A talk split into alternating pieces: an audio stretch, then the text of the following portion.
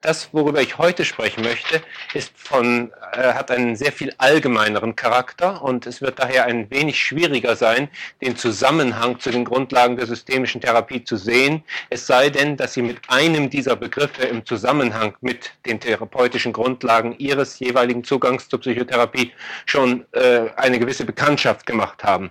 Meine Überlegung ist dabei, dass wir, wenn wir die prinzipielle Gleichwertigkeit von verschiedenen theoretischen Zugängen in den Grundlagen sehen, andererseits aber sehen, dass diese verschiedenen Zugänge unterschiedliche Aspekte deutlich machen, Verschiedenes in den Vordergrund rücken, dass wir dann eine Art von Prozess des internen Lernens in uns auslösen können. Dass wir dann also zum Beispiel eher fähig sind, gestalttherapeutische Terminologie in verhaltenstherapeutische oder hypnotherapeutische Terminologie in systemisch-therapeutische Terminologie zu übersetzen und dass wir, wenn wir in einem Bereich Erfahrung haben, dann in einen fruchtbaren Kontakt mit Kollegen aus einem anderen Bereich treten können. Oder wenn wir selber mit verschiedenen Formen gearbeitet haben und in einer Form den Eindruck haben, dass wir einen vertieften Zugang zu einem bestimmten Vorgehen gewonnen haben oder eine neue Einsicht in der Arbeit mit einem bestimmten Klienten gewonnen haben, dass es uns dann eher gelingt, dieses Vorgehen oder diese Einsicht auf den anderen Bereich zu übertragen. Dass wir in diesem Sinne also mehr von uns selber, von einem Bereich für den anderen lernen. Das ist auch einer der eine der Aufgaben von theoretischen Auseinandersetzungen überhaupt. Sie dienen nicht nur dazu, die Kommunikation zwischen verschiedenen Menschen zu verbessern, sondern auch interne Lernprozesse zu verbessern. Das heißt, dass wir in einem Bereich etwas verstehen und durch eine Verbesserung der theoretischen Darstellung dessen, was wir verstanden haben, es möglich machen, es in einem anderen Gewand wiederzuerkennen. Die drei Grundbegriffe, von denen ich hier jetzt im Titel ausgegangen bin, Zeichen, Unterscheidungen und Paradoxien. Ich werde kurz etwas über sie einzeln sagen und ich hoffe, dass es Ihnen dann eher verwunderlicher erscheinen wird, dass man sie in einem gewissen Sinn als gleichwertige Zugänge zu den Grundlagen auffassen kann. Und wenn diese Überraschung dabei ist, dann wird es auch von einem größeren Wert sein, die gemeinsame Form zu sehen. Die Idee, Paradoxien in der Therapie zu verwenden, ist von diesen drei Begriffen sicher die vertrauteste. Sie denken an die paradoxen Intentionen bei Viktor Frankl, Sie denken an die Methode der Verwendung von Paradoxien bei Selvini Palazzoli oder in der Mailänder Schule. Sie denken an die große Anzahl von paradoxen Verschreibungen, die in verschiedensten Therapieformen verwendet werden, ob Sie das nun in den Mittelpunkt stellen oder nicht. Man kann natürlich auch sagen, dass manche Parado äh, Therapieformen paradoxe Methoden verwenden, aber es bevorzugen sie nicht so zu titulieren und andere diese Idee in den Mittelpunkt stellen. Es wäre nützlich, aus diesem Grunde kurz eine Vorstellung davon zu bekommen, was der Begriff der Paradoxie ist, was ihn ausmacht, den wir dabei verwenden. Anschließend werde ich etwas über den Begriff der Unterscheidung sagen und dann zum Begriff des Zeichens im Sinne von Charles Sanders Peirce kommen. Ich schreibe den Namen vielleicht mal an. Also ich fange an bei Paradoxien. Ich gehe dann zum Begriff der Unterscheidung.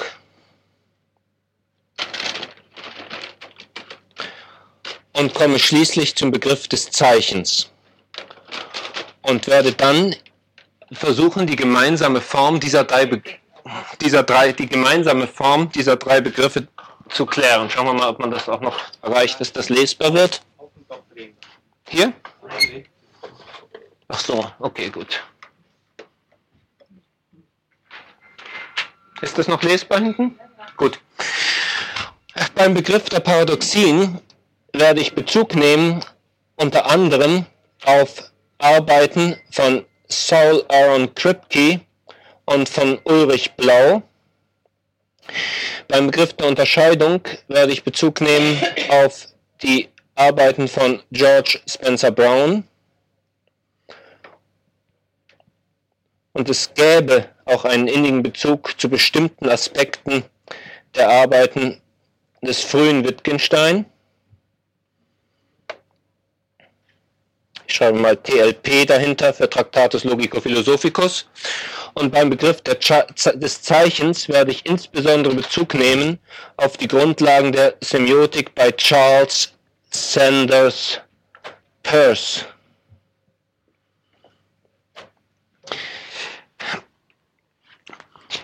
Nun, zunächst zum Begriff der Paradoxien. äh, bei die, das Paradoxin in therapeutischen Systemen mannigfach verwendet werden, dass es sehr interessante Verbindungen von äh, Überlegungen über die Struktur von Paradoxien in Therapieformen und der Verwendung bestimmter paradoxer Strukturen oder paradoxer Aufforderungen in verschiedenen religiösen Zusammenhängen gibt. Von all dem haben Sie wahrscheinlich an der einen oder anderen Stelle gehört. Was aber sehr viel weniger klar ist, ist, was wir eigentlich unter einer, unter einer Paradoxie verstehen sollen. Das noch am besten informierte neuere Buch über Paradoxien in der Logik und in der Familientherapie von Lauriede und de Vella ist in Hinsicht auf die Information über den Stand der logischen Forschung ungefähr 20 bis 25 Jahre veraltet. Das heißt, es ist äh, äh, von der verfügbaren Information für diese Verbindung ein außerordentlich nützliches und gutes Buch, das ich immer sehr empfehle. Aber es enthält eben gerade einige der interessantesten Entwicklungen, die es in der gesamten Geschichte der Paradoxientheorie gibt, eben seit den Arbeiten von 1975 von Kripke nicht. Über die Arbeiten von Kripke könnte man aber gerade bestimmte Ideen von Gregory Bateson, die in der äh, Schule von Palo Alto und in der Entwicklung der kommunikationstheoretisch orientierten Formen der Psychotherapie eine große Rolle gespielt haben und die durch die Schriften von Paul Watzlawick popularisiert und zugänglich gemacht worden sind, wenn auch mit einem gewissen Schärfeverlust gegenüber den ursprünglichen Arbeiten von Bateson. Durch diese Arbeiten von Kripke könnte man bestimmte Forderungen von Bateson erfüllen, die zu der Zeit Batesons mit den äh, paradoxientheoretischen Grundlagen von Russell und Whitehead nicht erfüllbar waren. Mit anderen Worten, Bateson hat sehr wohl gesehen, dass die paradoxientheoretischen Mittel, die man zu seiner Zeit zur Verfügung hatte, nicht ausreichen, um das wiederzugeben, um das es ihm bei der Grundlegung etwa seiner Double-Bind-Theorie der Schizophrenie ging. Aber er hatte zu seiner Zeit keine bessere Theorie zur Verfügung. Ich werde kurz nachher andeuten, was die Eigenschaften einer solchen vertieften modernen Paradoxientheorie sind. Aber vielleicht sollten wir kurz fragen, was eine Paradoxie ist. Eine Paradoxie aus formaler Sicht ist zunächst ein sehr eigentümliches Objekt, weil es sie in einem gewissen Sinne nicht gibt. Wir äh, sprechen von Paradoxien in sehr unterschiedlich scharfem Sinne und ich wähle die schwierigsten und tiefsten Paradoxien, die zugleich von der Struktur am einfachsten sind. Am schwierigsten sind sie nur darum, weil sie Lösungsversuchen am längsten und am hartnäckigsten widerstehen. Also es wird nun seit Jahrhunderten, in einem gewissen Umfang seit Jahrtausenden über sie nachgedacht. Es hat in den letzten 20 Jahren zwischen 500 und 1000 interessanten neuen Publikationen dazu gegeben und davon mindestens 20 mit unterschiedlichen sehr äh, originellen neuen Ansätzen. Es hat äh, sozusagen eine Art revolutionäre Entwicklung in diesem Teil der Logik gegeben und trotzdem kann man sagen, dass niemand ernsthaft behauptet oder behaupten kann, außer für kurze Zeit, wo er vom eigenen Werk noch gerade besonders begeistert ist, äh, dass äh, die Lösung tatsächlich in Sicht wäre. Äh, diese ähm, härtesten Paradoxien haben zu tun mit dem äh, Lügner-Paradoxon und den sogenannten semantischen Paradoxien. Das Lügner-Paradox wird jeden außer einem hartnäckigen Logiker zunächst als seltsam, uninteressant und unwesentlich erscheinen, nämlich warum sollten sich ernsthaft Menschen und gar noch über Jahrhunderte hinweg über so einen Satz Gedanken machen, den sowieso niemand ausspricht und wenn er ihn ausspricht, nichts damit anfangen kann. Äh, man sollte das Lügner-Paradox eher sehen wie ein formales Schema, ein Muster, in dem wir etwas in den Vordergrund bringen, das über die Natur der Sprache, des Denkens, der Reflexion, der Bezugnahme auf Kontexte, der Umgang mit formalen Operationen und die Art und Weise der Begriffsbildung uns etwas zeigt. Wittgenstein hat darauf hingewiesen, dass die Funktionen der Sprache nicht in dem, was die Sprache sagt, erschöpft sind, sondern dass wir die Funktion des Sagens und des Zeigens unterscheiden müssen, und zwar nicht etwa erst in irgendwelchen metaphorischen oder poetischen Gefilden, sondern schon in der Betrachtung der elementaren, der grundlegenden Struktur von Sprache und Logik. Äh, die Art und Weise, wie wir Paradoxien verstehen können, hat sehr viel zu tun mit diesem Verständnis des Zeigens. Wittgenstein selber lehnte Paradoxien inhaltlich in seinen formalen Systemen ab, aber der gesamte Tractatus Logico-Philosophicus ist in einer eigentümlichen, selbstreferenziellen Form aufgebaut, die große Verwandtschaft mit der Struktur von Paradoxien hat. So viel nur am Rande. Was also ist jetzt eine Paradoxie? Die minimalen Erfordernisse für eine Paradoxie sind ein Gegensatz, wir brauchen so etwas wie die berühmten klassischen beiden Hörner des Dilemmas. Wir brauchen zwei Seiten, die wir beide haben wollen und die wir in einem anderen Sinne nicht haben können. Und wir haben gleichzeitig eine Situation, wo wir im gewissen Sinne nicht verzichten können. Das eine scheint ganz stimmig wie in der berühmten Geschichte vom Rabbiner, der einen Fall vorgetragen bekommt und der ist so hervorragend dargelegt worden, dass der Rabbiner recht gibt. Und Sie kennen natürlich auch die, äh, den, Fortgang der Geschichte, wo der andere seinen Fall noch überzeugender darlegt und den Rabbiner überzeugt. Und irgendjemand fällt, vermutlich ein guter Logiker in den Anfangsgründen, die Inkonsistenz des Rabbiners auf und er sagt, Rabbi, Sie können doch nicht beide recht haben. Und der kluge Rabbiner sagt natürlich, du hast auch recht. Nun, diese Art und Weise, in einer Situation zu sein, wird nun nicht immer sich rabbinisch auflösen lassen, denn auch wenn beide Recht haben, wird trotzdem noch einer von beiden den Wunsch haben, dass wenigstens der andere nicht Recht hat. In der Wirklichkeit ist es eher so, dass der Umstand, dass der andere nicht Recht hat, uns fast wichtiger wird, als dass wir selber Recht haben. Mindestens auf Kongressen hat man an einzelnen Stellen gelegentlich diesen Eindruck. Nun, äh, wenn wir die beiden Seiten haben, dann haben wir es noch nicht geschafft, eine Paradoxie zu haben. Denn man könnte ganz einfach sagen, naja, einer von beiden wird recht haben, wir wissen es nur noch nicht. Eine gute Paradoxie wird eine solche sein, bei der man aus prinzipiellen Gründen der Theorie, des Systems, der Annahmen des gesunden Menschenverstands oder aus psychologisch zwingenden Gründen sich nicht in der Lage sieht, eine von beiden Seiten aufzugeben. Andererseits die beiden Seiten sich gegenseitig negieren und zu einer semantischen Paradoxie wird es erst, wenn sie in einer gewissen Weise aufeinander zirkulär Bezug nehmen. Das heißt, man braucht einen Gegensatz oder eine Negation, und man braucht so etwas wie eine Form von Zirkularität oder Selbstreferenz. Das Minimale dafür ist so etwas wie eine Fähigkeit der Kodierung, durch die wir innerhalb eines Systems auf das System Bezug nehmen können. Hier ist die erste Verbindung, die es verständlich machen wird, wie die Anwendung in psychotherapeutischen Bereichen zustande kommt. Dass in Systemen, im System auf die Grenze des Systems oder auf den Kontext des Systems Bezug genommen werden kann, in einer Weise, die die Veränderung dieses Kontexts erfordert. Das ist etwas, womit wir zum Beispiel in der Familientherapie oder systemischen Therapie ständig zu tun haben. Denn da betrachten wir ja wenn wir besonders lösungsorientiert sprechen wollen, Symptome als Mitteilungen über die Erfordernisse und die Bedingungen der Änderungen der Gesetzmäßigkeiten des Systems, als Aufforderungen dazu, an der Beschreibung des Kontexts, an der Wahl des Kontexts, an den Choreografien, die den Kontext, Kontext regulieren, etwas zu ändern. Naheliegenderweise werden also sowohl pathologische wie therapeutische Effekte innerhalb von Familiensystemen mit der Struktur von Paradoxien verwandt sein. Wie das nun konkret angewendet wird, darüber haben Sie entweder bei Bateson oder bei Watzlawick oder bei Loriede und Weller in ihren langen Listen von paradoxen Interventionen oder bei Viktor Frankl oder bei verschiedenen anderen Leuten in der Mailänder Schule und so weiter äh, an verschiedensten Stellen äh, längst Aufschluss bekommen oder können es an dieser Stelle besser bekommen, als ich es jetzt kurz zusammenfassen kann.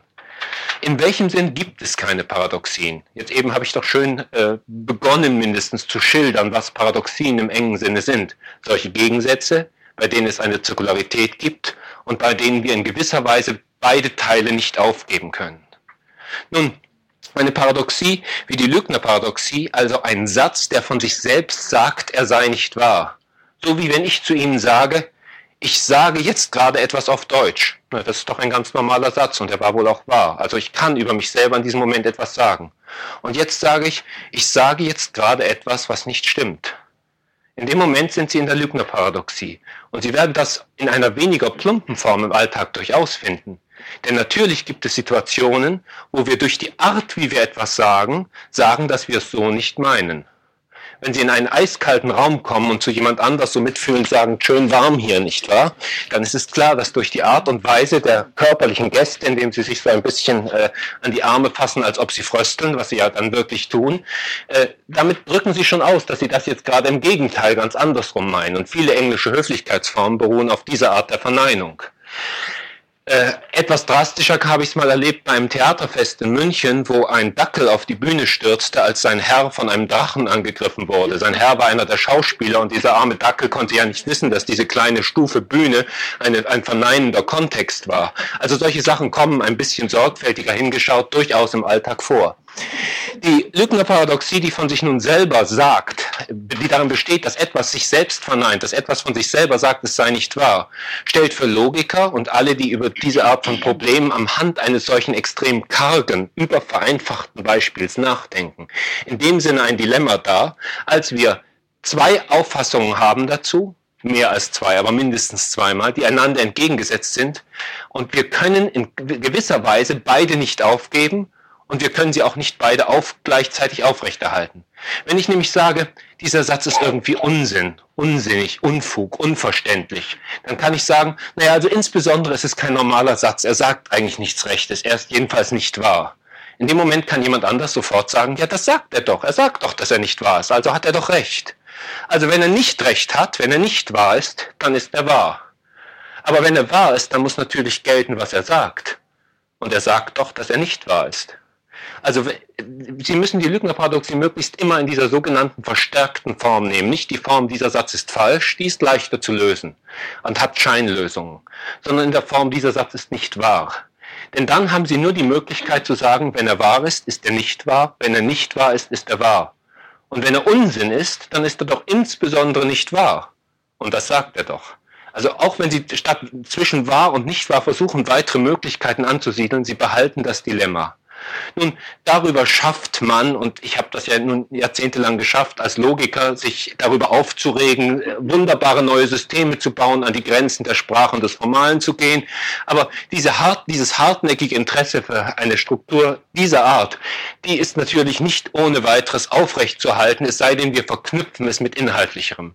Diese Verknüpfungen beruhen darauf, dass zum Beispiel in einem Familiensystem eine bestimmte Handlung dem Aufrechterhalten des Gleichgewichts Rechts oder des Bestands der Familie dienen kann und gleichzeitig außerordentlich destruktive Nebenwirkungen zu entwickeln beginnt.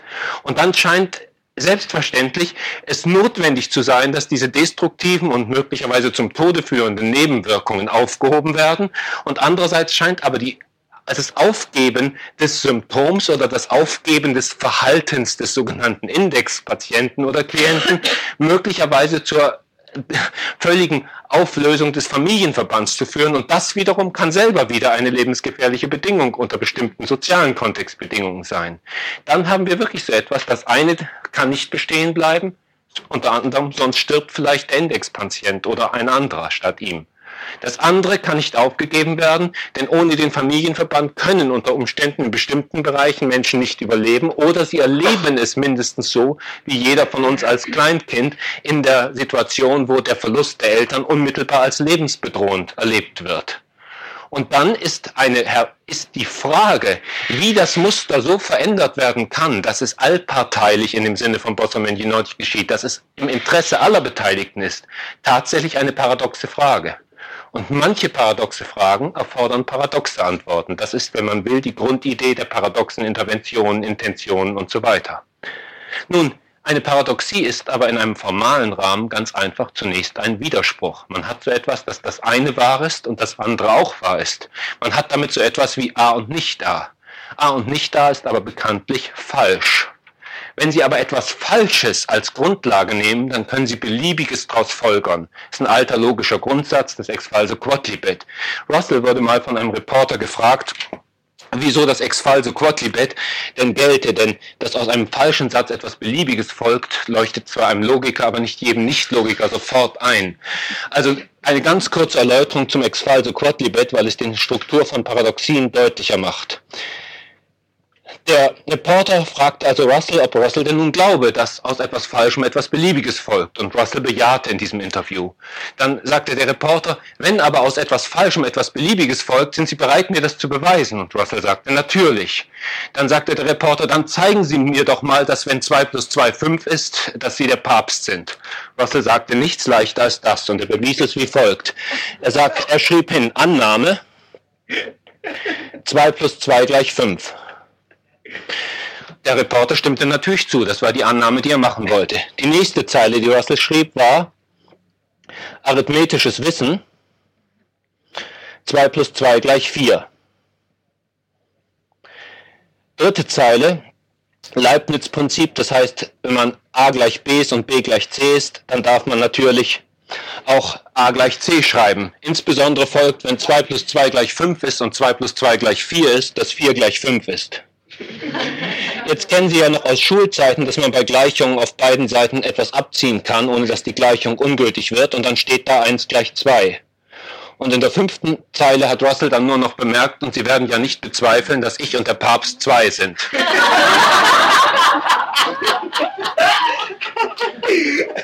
Also, das wäre ein einfaches Beispiel dafür, warum Logiker glauben, dass wenn wir ein etwas Falsches in einem System haben, dass wir dann beliebige Folgerungen bekommen. Und darum bemühen sie sich so manchmal etwas pedantisch darum, dass die Sachen wirklich ganz genau stimmen. Russell definierte einen Pedanten nebenbei als jemand, der es gern hat, wenn das, was er sagt, wahr ist.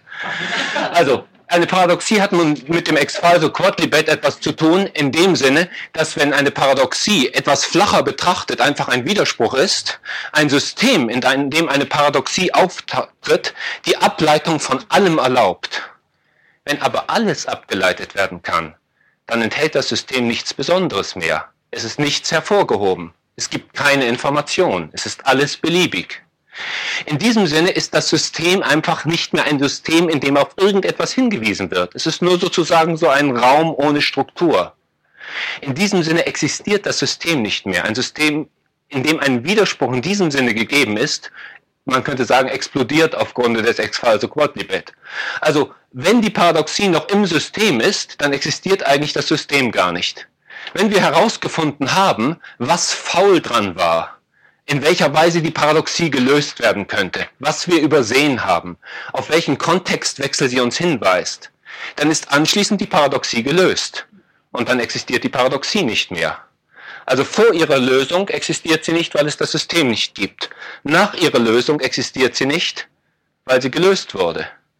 Daran sehen Sie vielleicht, dass eine Paradoxie eigentlich kein Gegenstand ist, sondern eine Beschreibung eines Übergangszustandes in einem Prozess. Und die Teile von formalen Grundlagentheorien, die sich mit Paradoxien befassen, befassen sich mit einer bestimmten Struktur von Übergangsbedingungen in Prozessen. Und darum ist diese Theorie auch so schwierig. Und darum gibt es bestimmte Aspekte dieser Theorie, die in einer Wissenschaft der Veränderung, wie der Wissenschaft oder der Methode oder dem Kunsthandwerk der Veränderung menschlichen Verhaltens, relevant sind. Daher Bedeutung von Paradoxien in der Psychotherapie.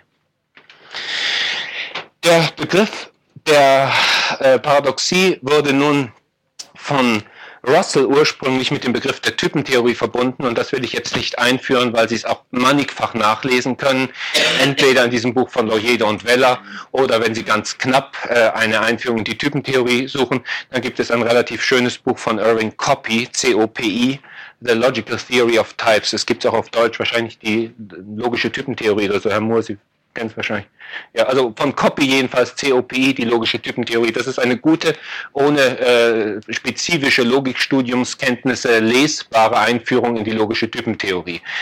Äh, die Typentheorie von Russell und Whitehead beruhte im Wesentlichen auf der äh, Trennung von Ebenen. Das heißt, auf, äh, sie ist in diesem Sinn eine präventive Lösung, die sagt, eine Paradoxie ist ein Irrtum. Da sind zwei Sachen eigentlich auf verschiedenen Ebenen und wir haben es nicht gemerkt. Ist ein bisschen so, wie wenn ich sage, jetzt ist es Tag. Warten Sie ein paar Stunden und mein Satz ist plötzlich falsch. Nicht irgendwann wird es schon noch dunkel. Das heißt, der pure Satz, jetzt ist es Tag, hier an die Wand geschrieben, wechselt seine Wahrheit einfach mit der Tageszeit. Aber niemand hält das für eine Paradoxie, weil sie dem Wort jetzt ansehen, dass dieser Satz von der Zeit abhängt. Nun, die eine Idee der Lösung der Paradoxien war nun, dass man Sätze, die auf sich selber Bezug nehmen, generell ausschließt. Nur dann kann man im Sinne der Typentheorie nicht einmal mehr typengerecht sagen, ich spreche jetzt Deutsch. Und das haben Sie doch alle verstanden. Das heißt, wir beschränken die Beschreibung von Sprache und Kommunikation so weit, dass bestimmte Schwierigkeiten nicht mehr auftreten, aber wir beschränken sie auch so weit, dass wir bestimmte Strukturen der alltäglichen und der therapeutischen Kommunikation nicht mehr analysieren können. Das ist nützlich, solange ich Paradoxien hauptsächlich unter der Idee der pathologischen Doppelbindung betrachte, aber es ist schon weniger angenehm, wenn ich an paradoxe Interventionen als ein nützliches therapeutisches Mittel denke. Darum sind moderne Ansätze der Paradoxientheorie, die Paradoxie nicht so wie eine Art Virus betrachten, den man mit einem starken Antibiotikum herauswerfen muss, sondern als ein interessantes Phänomen, das in seiner Struktur analysiert werden muss und das zu einer reicheren Betrachtung der Kontextabhängigkeit von formalen Beschreibungen dient auffasst. Eine solche Möglichkeit ist durch die Arbeiten von Kripke 1975 und von Ulrich Blau, der also seit etwa 20 Jahren Systeme in dieser Art entwickelt und seit etwa 1978 Publikationen dazu vorgelegt hat. Und viele andere, also wir könnten hier lange Listen aufzählen, aber äh, das sind zwei Autoren, die ich in diesem Rahmen für die Anwendung auf psychotherapeutische Zwecke besonders wichtig finde, entwickelt worden. Hier ist es gelungen, Paradoxien nicht präventiv, sondern diagnostisch zu behandeln. Das heißt, die unterschiedlichen Zustände, in denen wir uns befinden, wenn wir eine Situation mit ambigen und einander widerstreitenden Erfordernissen haben, die verschiedenen Situationen der Beurteilung selber in die formale Beschreibung aufzunehmen. Äh, ich gehe jetzt zum Begriff der Unterscheidung. Der Begriff der Unterscheidung ist im Bereich von therapeutischen Grundlagen durch die Arbeiten von George Spencer Brown und durch die Art und Weise, wie Heinz von Förster, Varela äh, und Francisco Varela darauf Bezug genommen haben und in jüngerer Zeit noch stärker durch Arbeiten von Niklas Luhmann bekannt geworden. Äh, die Art und Weise, wie alle diese Autoren die Arbeiten von George Spencer Brown verwenden, dessen Hauptwerk Laws of Form seit etwa vier Jahren bei Surkamp erscheinen soll, aber aufgrund gewisser Differenzen des Verlags mit dem Autor über die Gestaltung des Vorworts vermutlich noch im nächsten Jahrtausend nicht erschienen sein wird. Äh, also im Moment können Sie es nur auf Englisch lesen. Die Arbeiten von George Spencer Brown sind äh, ungewöhnlich in gewissem Sinn klar, einfach, tief und schwierig. In einer ähnlichen Weise schwierig, klar, einfach und tief, wie es der Tractatus Logico-Philosophicus von Wittgenstein ist. Aus meiner Sicht stellen die Gesetze der Form von George Spencer Brown eine Art nulltes Kapitel zum Traktatus dar. Etwas, was in gewisser Weise schon gelöst sein muss in der Wahrnehmung oder in der Entwicklung der Sprache, ehe man überhaupt zu diesem grundlegenden Aufbau von Welt und Sprache gelangt, von der der Traktatus ausgeht. Was ist das, was für Therapeuten an Spencer Browns Unterscheidungsbegriff wichtig ist? Ich möchte eine Verknüpfung bringen zu etwas, auf das Fritz Simon in seinem Vortrag gestern Bezug genommen hat und das mir gestern eigentlich zum ersten Mal in dieser Klarheit deutlich wurde. Er sprach davon, dass wir bei Begriffen, nicht nur bei Sätzen oder der Verwendung von Urteilen, prinzipiell mindestens unterscheiden müssen zwischen einer beschreibenden Verwendung, einer erklärenden Verwendung und einer bewertenden Verwendung. Und dass nicht etwa Sätze, sondern schon einzelne Begriffe Teile dieser Art enthalten. Er erläuterte das sehr schön etwa am Begriff des Widerstands, der natürlich in einem gewissen Sinn ein Phänomen beschreibt.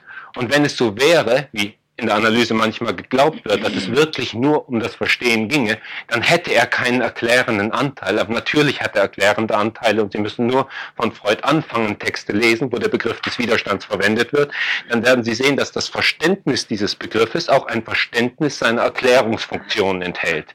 Und dazu, wenn Sie an bestimmte unterschiedliche Einschätzungen von Widerstand in der Therapie denken, äh, ob man das als wirklich etwas sieht, in dem ein Patient sich widersetzt, oder ob man das eher wie Gunter Schmidt in der Heidelberger Schule als ein wertvolles Kommunikationsangebot des Klienten an den Therapeuten sieht. In beiden Fällen sehen Sie, dass sehr unterschiedliche Bewertungen mit diesem Begriff verbunden sind. Der zentrale Begriff der Unterscheidung bei Spencer Brown erlaubt es zu sehen, dass jeder Begriff nicht etwa aufgrund sozialer Zufälligkeiten oder kultureller Besonderheiten, sondern aus ganz prinzipiellen Gründen heraus immer verbunden ist mit einem Aspekt, den wir bewertend, einem Aspekt, den wir beschreibend und einem Aspekt, den wir in einem gewissen einschränkenden Sinne erklärend nennen können.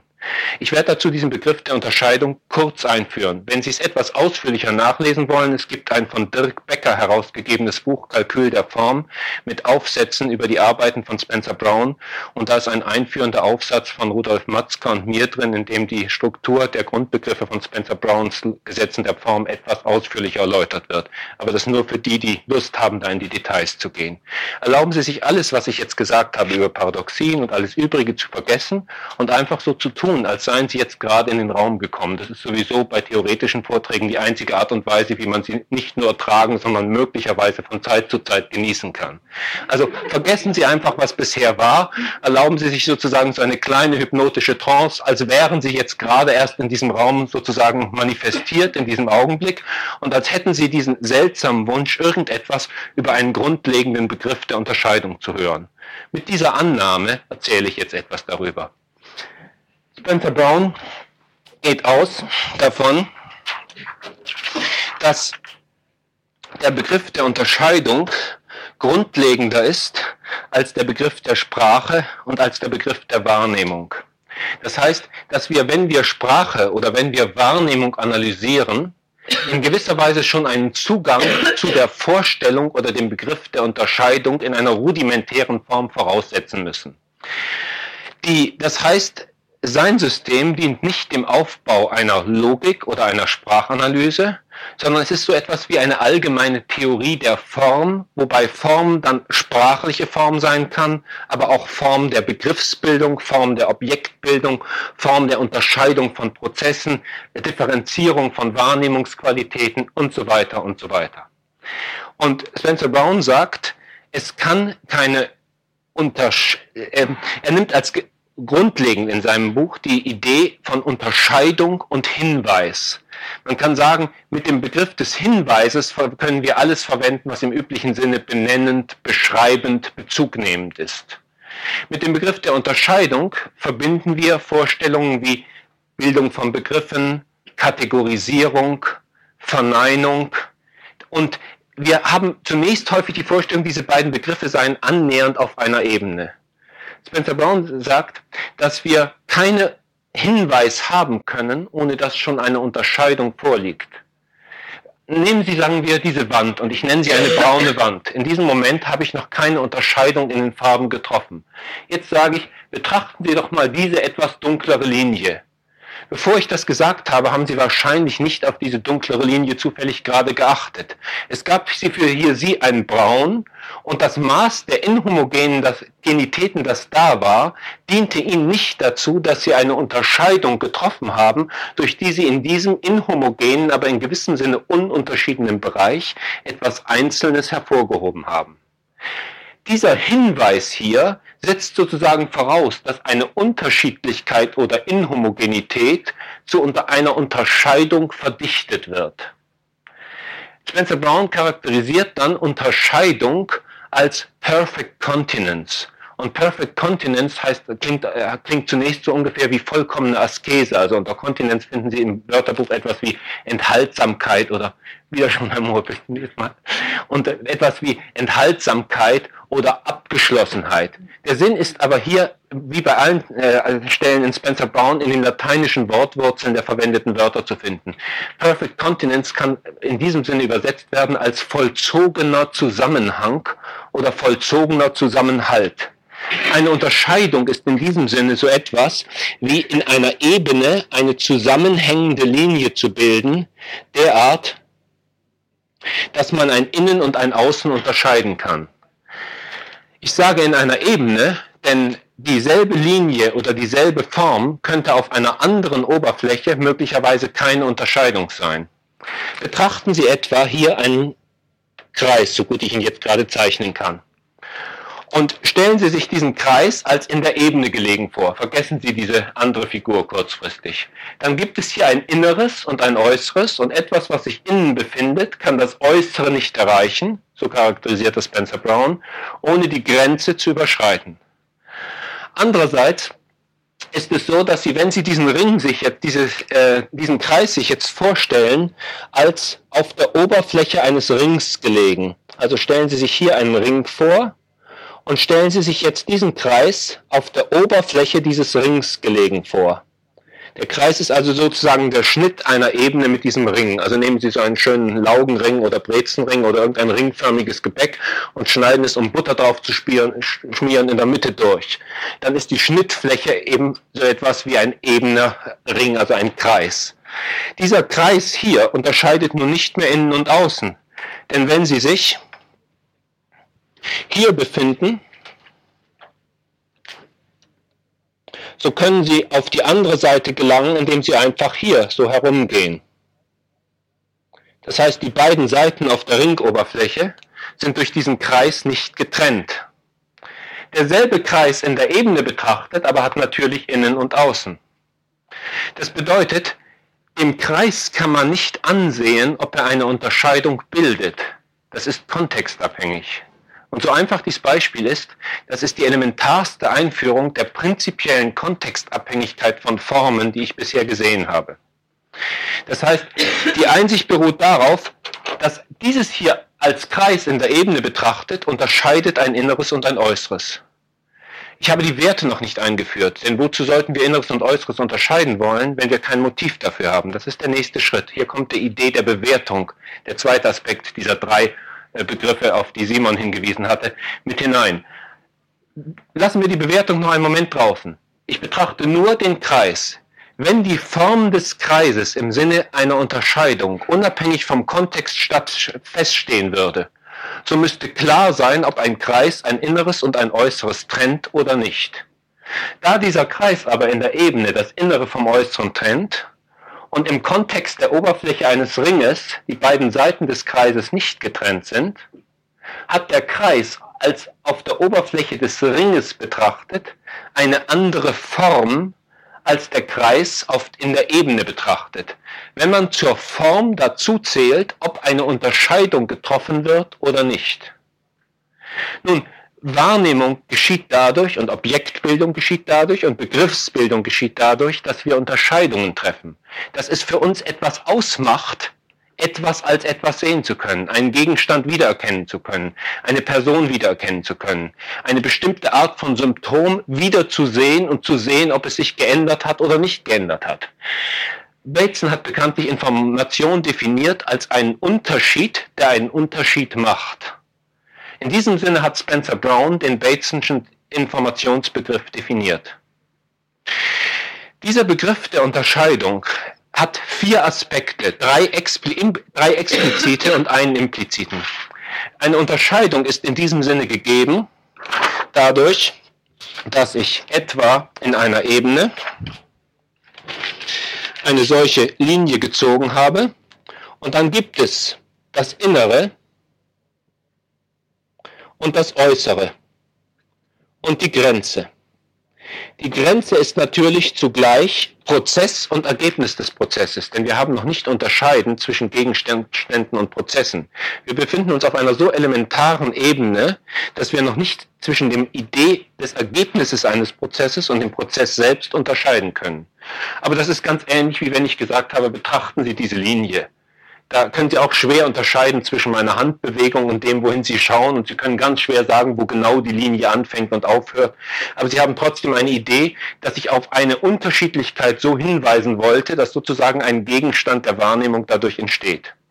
So ähnlich wird in der therapeutischen Kommunikation durch einen Hinweis des Klienten unter Umständen ein Gegenstand für den Therapeuten erzeugt. Und es kann sein, dass der Therapeut einen großen Teil seiner Arbeit darin sieht, bestimmte fixierte, kristallisierte, verfestigte Gegenstände im Weltbild des Klienten wieder zu verflüssigen aufzulösen. Das heißt, die Aufhebung von Unterscheidungen ist genauso ein unter Umständen den Wahrnehmungsprozess fördernder Eingriff wie die Herbeiführung von Unterscheidungen. Andererseits viele Teile, zum Beispiel gerade in der kognitiven Therapie, geht es sehr oft darum, eine relevante Unterscheidung einzuführen, die bisher nicht gesehen wurde. Oder wenn man in der lösungsorientierten systemischen Kurztherapie bei De Shazer so genau fragt nach den Kontexten und Bedingungen von Ausnahmen von einem Problemverhalten. Hier frage ich nach Unterschieden, die ich bisher als Unterschiedlichkeit erlebt habe, aber wo mir vielleicht bisher nicht aufgefallen ist, dass ein bestimmtes Problem unter bestimmten Bedingungen sehr leicht überwunden werden konnte oder aufgehoben werden konnte. Dass dieser Begriff der Unterscheidung nun im Prinzip nahezu gleichwertig, nahezu identisch sein sollte mit dem Begriff der, der Paradoxie, dürfte hoffentlich ein wenig überraschend sein. Ich fand es jedenfalls überraschend, als es mir das erste Mal klarer wurde. Und damit es noch ein wenig überraschender ist, verknüpfe ich es noch mit einem dritten Begriff, der Ihnen erlauben wird, die, wenn Sie dem ein wenig nachgehen, einige Experimente damit machen. Verstehen heißt nebenbei gesagt in der Logik und in einigen anderen Gebieten, wie Gott sei Dank der Therapie auch, immer etwas anwenden. Also Logik verstehen heißt Logik ausüben. Und eine Therapietheorie verstehen heißt etwas damit machen. Und in diesem Sinne sind mindestens bestimmte konsequente Gedankenexperimente erforderlich, wenn Sie aus den sehr theoretischen Überlegungen, die ich jetzt angebe, etwas für Praxis der systemischen Therapie taugliches machen wollen. Einige Schritte, wie ich das äh, für möglich halte, werden Sie, sofern Sie morgen in den Workshop kommen sollten, sehen. Dort werde ich die Struktur der Unterscheidung im Zusammenhang mit einer bestimmten Struktur aus der indischen und buddhistischen Logik, dem Tetralemma, verwenden und direkt übersetzen in ein systemisches Aufstellungsverfahren, also eine Darstellung von Problemsituationen und Entscheidungen mit Rollenspielern und deren räumlichen und Körpergefühlen. Zurück hier zu dem dritten Teilthema, dem Begriff des Zeichens. Ich verwende beim Begriff des Zeichens eine Charakterisierung, die auf Charles Sanders Peirce zurückgeht, der aus meiner Sicht der kreativste und aus der Sicht vieler der wichtigste aller Zeichentheoretiker war und der einen großen Teil der gesamten zeichentheoretischen Forschung und Terminologie bis heute geprägt hat. Ich verwende nur einen ganz winzigen Ausschnitt aus der Art und Weise, wie er Zeichen charakterisiert. Wesentlich für dieses Verständnis ist, dass wir eine bestimmte naive Vorstellung davon, was ein Zeichen ist, nehmen und an dieser naiven Vorstellung eine kleine Korrektur anbringen. Wenn es Ihnen gelingt und sich, Sie sich jetzt wieder erlauben, alles von Spencer Brown wieder hinter sich zu lassen und das jetzt wieder als ein neues Thema zunächst zu nehmen, dann äh, könnte es sein, dass Ihnen erste Verknüpfungen dieser Art schon von selber gelingen werden. Was brauchen wir mindestens, damit wir etwas als ein Zeichen auffassen? Na, wir brauchen zunächst mal dass da etwas für etwas anderes steht oder dass etwas auf etwas anderes Bezug nimmt oder dass etwas etwas anderes repräsentiert. Schon das ist ein bisschen zu viel, denn etwas klingt so, als ob es um Gegenstände ginge. Natürlich können auch Prozesse Ereignisse sein. Also das Wort etwas muss hier in einem so breiten Sinn verwendet werden, dass ich noch nicht zwischen Gegenstand und Prozess unterschieden habe zum Beispiel. Aber das genügt nicht. Ein Zeichen, das nicht prinzipiell einer Verwendung als Zeichen zugänglich ist, akzeptieren wir nicht. Also ist das Mindeste etwas, das für jemand für etwas steht. Jetzt habe ich einen zweiten Fehler schon gemacht. Ich habe nämlich das Wort etwas jetzt durch das Wort jemand ergänzt. Und das Wort jemand ist hier auch problematisch, denn selbstverständlich akzeptieren wir, dass ein Zeichen sich nicht an einen Einzelnen richtet. Wir sind, äh, können auch nicht unbedingt sagen, dass das Zeichen sich ausschließlich an eine Person richten darf. Schließlich gibt es ganz interessante Untersuchungen über Zeichensysteme im Pflanzenreich und bestimmte Kommunikationsformen zwischen Pflanzenarten untereinander, nicht nur zwischen Tierarten untereinander. Und selbstverständlich wird es Formen von Zeichenverwendungen zwischen miteinander kommunizierenden künstlichen Systemen sein.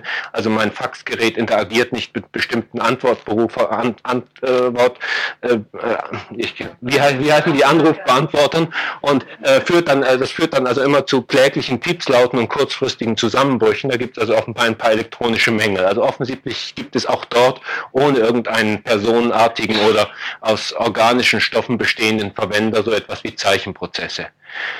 Nun, Peirce hat das versucht zu lösen, indem er drei grundlegende Kategorien eingeführt hat.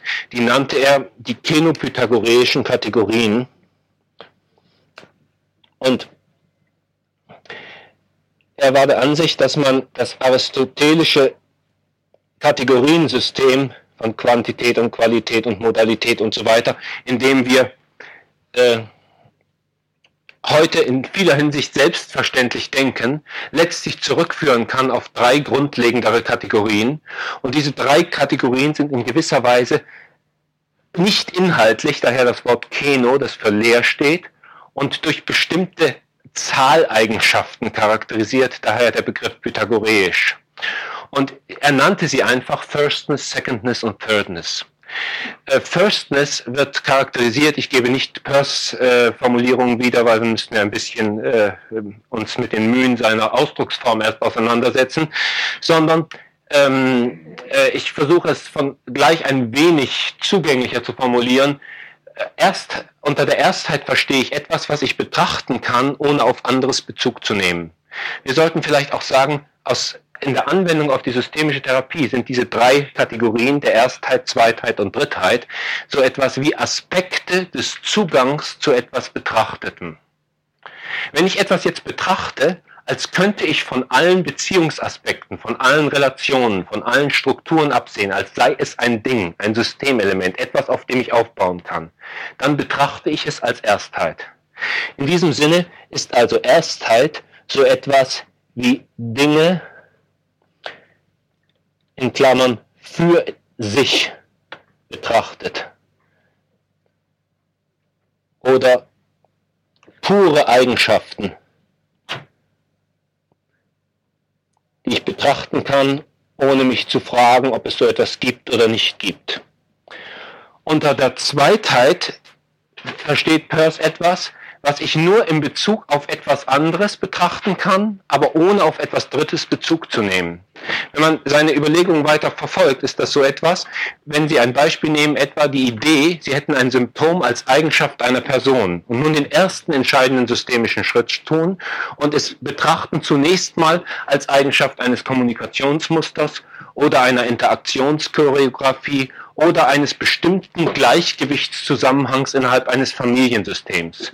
Das heißt, Sie betrachten es nicht mehr als eine Eigenschaft des Indexpatienten, sondern nur noch bestenfalls oder schlimmstenfalls als eine Eigenschaft des Indexpatienten in dem Kontext. Wenn Sie etwas weitergehen, werden Sie es überhaupt nicht mehr als Eigenschaft des Indexpatienten sehen, sondern Sie würden sagen, bestimmte Eigenschaften des Kontextes manifestieren sich unter den und den Bedingungen bevorzugt in einer Person von der und der Art. Das ist noch lange nicht die ganze systemische Betrachtungsweise, aber ein erster Schritt. Aus der Sicht von Peirce wäre das ein Übergang von der Erstheit zur Zweitheit. Also, relationale oder strukturabhängige Gegebenheit. Also wenn ich etwa Streit als Eigenschaft einer Person ansehe und dann sage, nein, nein, es braucht schon jemand, mit dem man streitet. Das ist ein Übergang von der Erstheit zur Zweitheit. Die Drittheit ist nach Peirce die allgemeine und grundlegende Kategorie und er versucht zu zeigen, dass es über die Drittheit hinaus keine Viertheiten oder höheren Kategorien gibt. Das ist ein sehr tiefes und schwieriges Argument, auf das ich jetzt nicht weiter eingehe. Es liegt unter anderem daran, dass die Drittheit so eine reflexive Struktur hat. Das Dritt eine reflexive, auf sich selbst bezogene Struktur hat. Die Drittheit ist etwas, was sozusagen den Rahmen zur Erzeugung von Zweitheiten bildet und zur Erzeugung von Beziehungen von Zweitheiten auf Drittheiten, also selbstreferenziell charakterisiert. Auf systemische Überlegungen bezogen ist die Drittheit so etwas wie ein dynamischer Strukturkontext. Nebenbei bemerkt, die entsprechenden Überlegungen von Peirce stammen so aus der Zeit von 1959 anfangend bis äh, 1859 anfangend bis 1914 und naheliegenderweise wurde es zu seiner Zeit von fast niemand verstanden. Also er hatte einen Briefwechsel mit einem Hof, einer Hofdame der englischen Königin, die Lady Welby, die in vieler Hinsicht zu seinen Lebzeiten die einzige war, die ähnliche Ideen entwickelt hatte und ihn sehr weitgehend verstanden hatte und unabhängig von ihm zu ähnlichen Ergebnissen in der Zeichentheorie gekommen war. Das eigentlich Revolutionäre und weshalb ich glaube, dass wir in der Peirce'schen Zeichentheorie eine bisher übersehene Grundlage für systemisches Denken haben, ist nun, dass nicht die Erstheit die Grundlage bildet, sondern die Drittheit. Alles ist eigentlich Drittheit. Alles hat eigentlich diese Struktur. Und die, äh, wenn wir irgendetwas betrachten und es als Ding oder als Relation oder sogar als Struktur ansehen, dann haben wir schon abstrahiert. Dinge sind also Abstraktionen. Relationen sind Abstraktionen. Das uns unmittelbar Gegebene, das sozusagen in dem unmittelbaren Fluss des noch ungeschiedenen wahrgenommenen uns Gegebene, das, wovon man in vielen phänomenologischen Zusammenhängen spricht und das, was wieder auftaucht, wenn systemische Betrachtungsweisen sich mit einer Idee einer Bedeutung von phänomenologischer Schau berühren. Das hat zu tun damit, dass wir uns erinnern, dass wir in unseren theoretischen Beschreibungen von Abstraktionen ausgegangen sind, notwendigen und nützlichen Abstraktionen im Sinne der Komplexitätsreduktion, die wir ja in der Therapie immer wieder brauchen, um überhaupt handlungsfähig zu sein. Das heißt, die Grundlage ist so etwas wie ein dynamischer Strukturkontext für die Entwicklung von Beziehungen. Und erst in diesem, in diesem Rahmen bildet sich für uns eine Beziehung, bildet sich für uns etwas als Gegenstand, dadurch, dass wir immer wieder auf die gleiche Weise darauf Bezug nehmen können. Und der Therapeut, der meint, ein Klient sei jemand mit einer fixen Eigenschaft, der vergisst unter Umständen ja sehr schnell, dass das ja nicht nur in der Therapie, sondern selbst in Freundschaften schon absurd ist. Wir hatten zum Beispiel ein Freundespaar, das sich äh, unglaublich heftig über ein paar Jahre gestritten hat und wir bildeten uns dann plötzlich ganz unsystemisch ein, wir hätten irgendwelche Eigenschaften von ihnen wahrgenommen. Dann heirateten beide jemand anderes und wir waren, weil sie beide keine therapeutische Arbeit an diesen Eigenschaften gemacht hatten, ziemlich überzeugt, dass das nun ähnliche Wirkungen im nächsten System haben würden. Nur es verschwand und zwar schlagartig in wenigen Wochen und ist seit vielen Jahren seitdem bei beiden uns beobachtbar, jedenfalls nicht mehr aufgetaucht. Das bedeutet für uns, dass wir tatsächlich, obwohl wir sie nun gut und lange kannten, ein paar Dinge sozusagen für essentielle Eigenschaften ihrer Person gehalten hätten.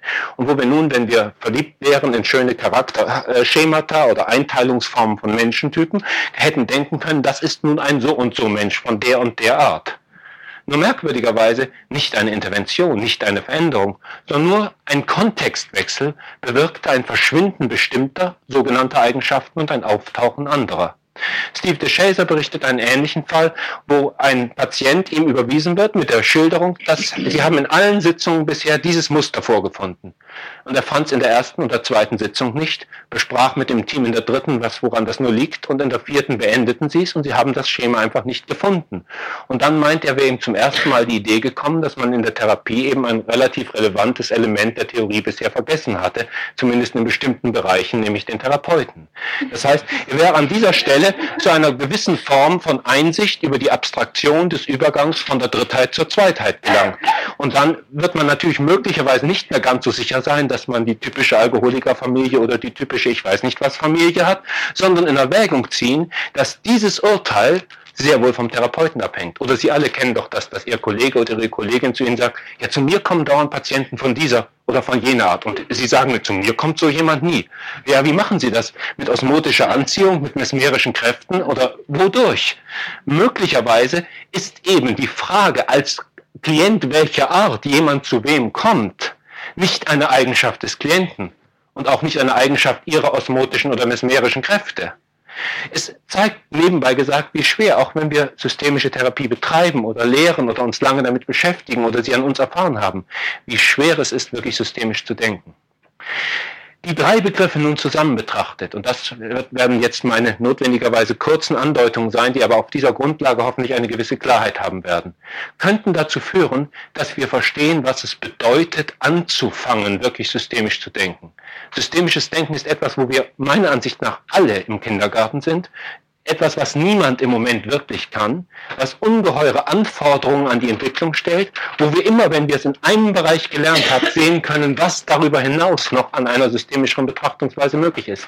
Es besteht nämlich in der Fähigkeit, Muster zu sehen, obwohl wir bestimmte vereinfachende Abstraktionen aufgeben. Und dieser Übergangszustand kann als chaotisch empfunden werden. Und dann ist es sehr beruhigend, eine der alten Theorien wieder als die einzig richtige aufzufassen. Nun, wie hängen Paradoxien, Unterscheidungen und Zeichen in diesem Sinne zusammen? Wenn Sie ein Zeichen haben, dann müssen Sie etwas haben, was sozusagen der Zeichenkörper ist. Dieser Zeichenkörper muss etwas repräsentieren. Aber er muss, und das ist die wichtige Ergänzung bei Peirce gewesen, nicht nur für jemand etwas repräsentieren, sondern er muss im Empfänger ein Zeichen erzeugen.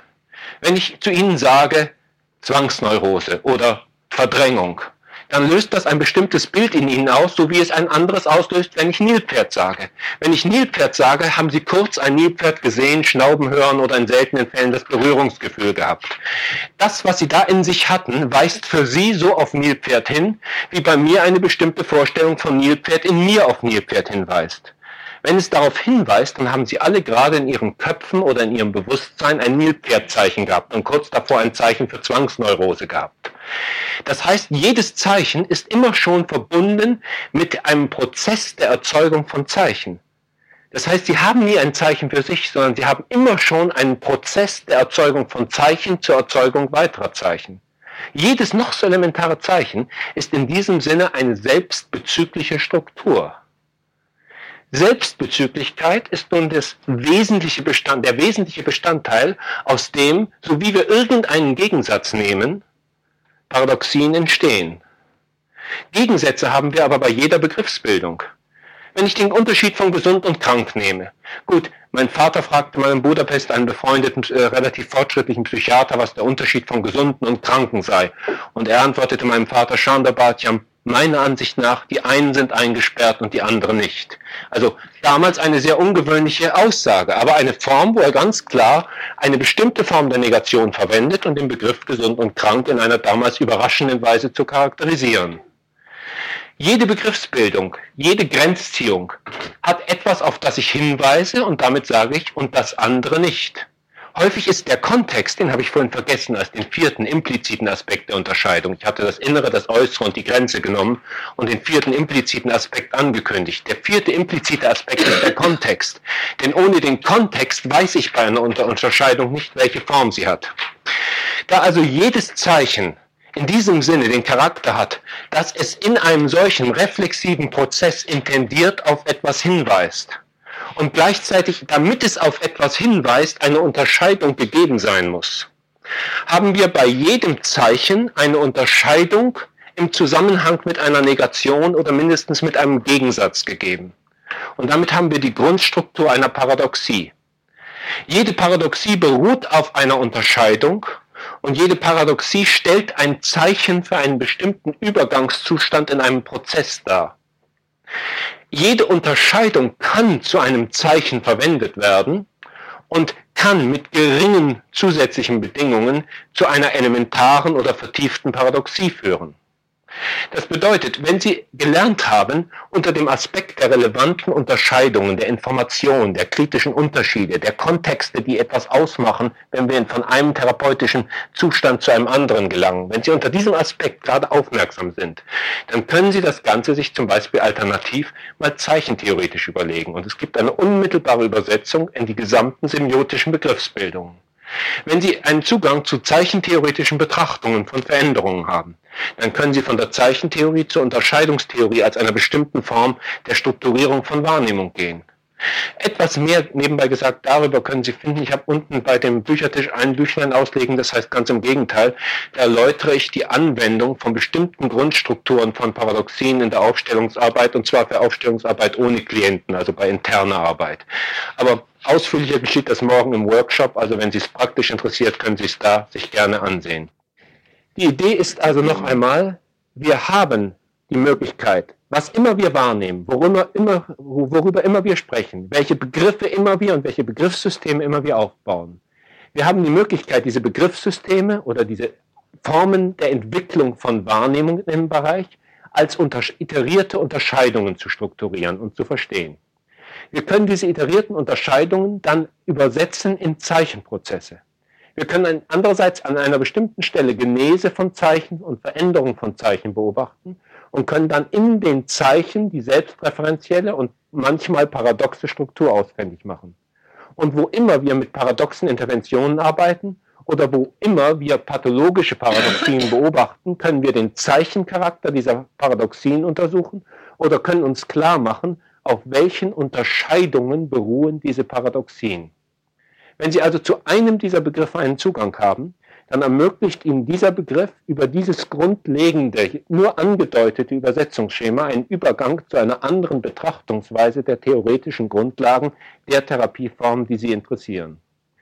Das, was ich gesagt habe, war jetzt so etwas wie ein unvollständiges Kochrezept mit ein paar Hinweisen darauf, wie es schmeckt, wenn man gekocht hat. Aber bekanntlich ist das kein Ersatz für den Besuch eines guten Restaurants oder für mhm. erste eigene Kochversuche. Es ist also einfach ratsam, diese, dieses, diese kargen Bestandteile, sollte Ihnen der Appetit in dieser Richtung äh, gelegen sein, äh, mit ersten solchen Kochversuchen zu verbinden. Und dann könnte es sein, dass Sie so viel Geschmack daran finden im Laufe der Zeit wie einige andere und wie zum Beispiel auch ich. Ich hoffe, dass es Ihnen dann munden wird und vielleicht können wir ja morgen noch ein paar Aperitifs dazu nehmen. Ich wünsche Ihnen jetzt noch einen schönen Kongress.